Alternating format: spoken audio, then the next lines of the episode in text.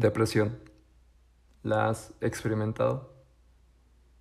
Es ese sentimiento agobiante de tristeza que consume las ganas para poder realizar las actividades, donde no encuentras algún objetivo a lo que haces y que por esa misma razón es un proceso rudo para poder afrontar la depresión. Si te identificaste con la definición anterior, por favor, apóyate de algún profesional. Es la mejor solución.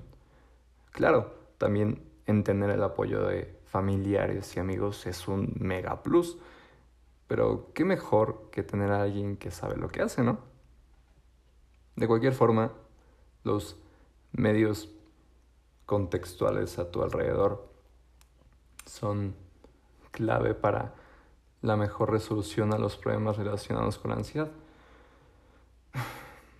Por eso es que te recomiendo que averigües las cosas que te ocasionan el pic de estrés y ansiedad para que las omitas en gran parte, así como el rodearte de fuentes positivas y motivantes, como puede ser este audio. A continuación, te leeré y trataré de envolverte un poco en la historia con un fragmento de mi diario. Era en la época en la que la ansiedad y la depresión me gobernaban. Modifiqué un poco el texto, quité nombres y cosas así para no perjudicar a terceras. Ok, empezamos. Hola Kev. Estoy aquí de nuevo. No necesito explicarte por qué te escribo.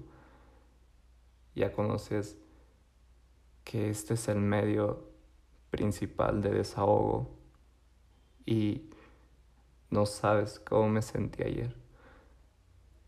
Exploté. Me he sentido con una responsabilidad muy pesada en mi espalda y hoy ya no la aguanté. No sé qué me pasó. Todo estuvo normal, nada extraordinario, ya sabes, la escuela, casa y al final el punto hasta tarde. Y sinceramente todo esto ha ido de mal en peor. Me da pésimo en álgebra en la escuela, estoy bien pendejo y no logro entender nada. Tengo miedo de no salir de la prepa. Mi novia me terminó. La situación en mi casa no es la mejor. Se empezó a originar un problema en el punto. Y para rematar, me han estado chingando en mi cabeza recuerdos de, de mi tío y mi primo. Porque en verdad los extraño. No puedo dejar de pensar cómo sería la situación si ellos estuvieran aquí, si mi familia estuviera unida como antes. Extraño esos tiempos donde podíamos comer y disfrutar, no donde solo queda la familia nuclear.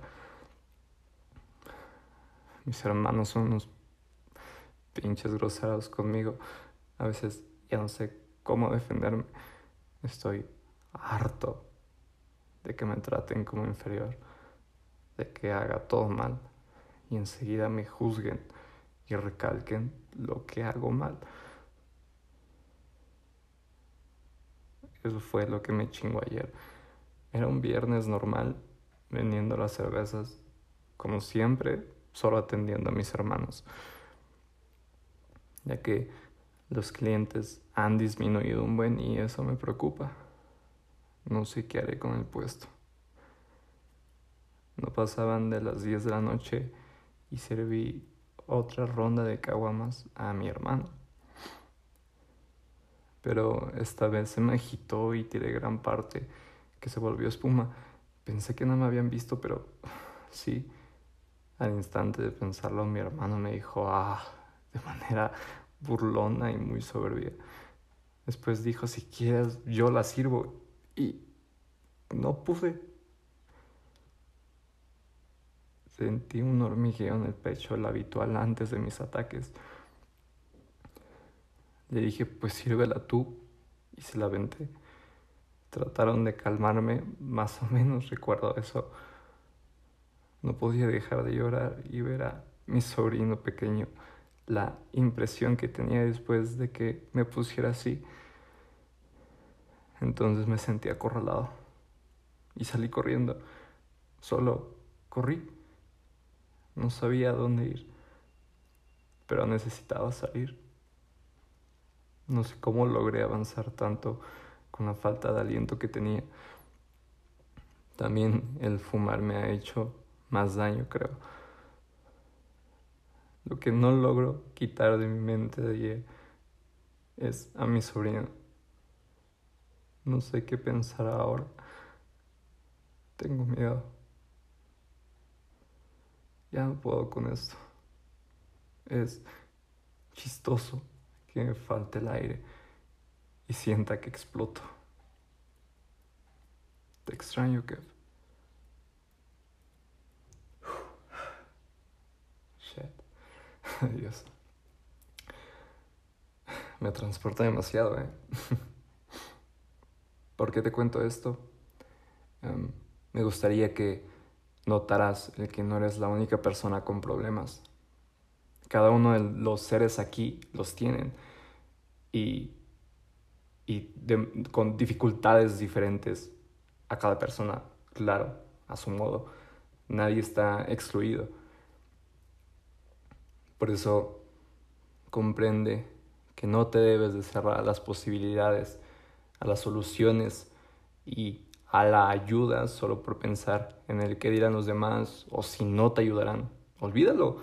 Lo único más importante es tu salud y en este caso tu salud mental. Siempre existe alguien que quiera ayudarte. Retomando el fragmento de, de mi diario, ese fue el día en el que todo empezó. Ahí empezó el que terminaran el doctor en las madrugadas varias veces, porque los ataques de ansiedad no me dejaban ni en la noche, en que me encerraba en mi recámara y me hacía daño, comía por ansiedad y me la pasaba acostado por tristeza. En ese tiempo yo tenía un puesto donde vendía cervezas preparadas, michelados pues, solo para que entiendan mejor como el, mm, el contexto.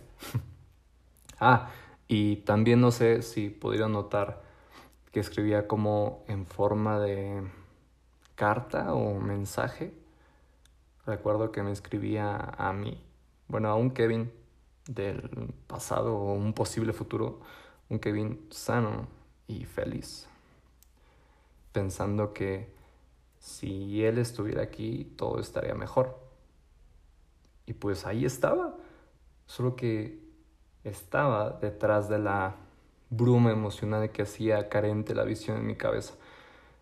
Y hasta tiempo después, pasando más ataques y momentos difíciles, pero logré ver que yo era ese mismo Kevin metafórico y que podía alcanzarlo y superarlo. Lo único que tengo que decirte es que no tengas miedo de hablar del cómo te sientes estas situaciones se pueden prevenir o hacer más corta su presencia en tu vida. Así que por favor, por favor, habla, pide ayuda. Me siento mal, lo digo. Tengo depresión, lo digo. No te hará menos hombre. Niñas, tengo un problema, lo digo. Tan satisfactorio que es poder gritar y expresar eso que necesitas sacar. No existe ni una sola persona que se niegue a ayudarte. No creas que estás solo, porque no es así. También quiero decir algo que tal vez desglose más a fondo en otro registro de este podcast, pero ninguna emoción en exceso es buena, ninguna. No debes de decidir y actuar cuando estás muy triste, ni muy enojado, ni muy feliz, en serio. En esta vida debe existir balance y paz. Trabájala. Piensa en las consecuencias a lo que desembocará lo que hagas ahorita y si eso te perjudica a ti y a los que amas. Somos muy valiosos, somos únicos y necesarios. No dejes que los pensamientos chinguen tu vida. Hay una frase que me dijo mi tanatóloga hace unos años y que ahora esa frase me acompaña demasiado. Y es que ni tu peor enemigo te puede dañar tanto como tus propios pensamientos. Piénsala tantito y comprende la veracidad de esta cita. Así como aplica para que un pensamiento logre dañarte, Naturalmente hay pensamientos que logran curarte y, ayudarte, perdón, a crecer.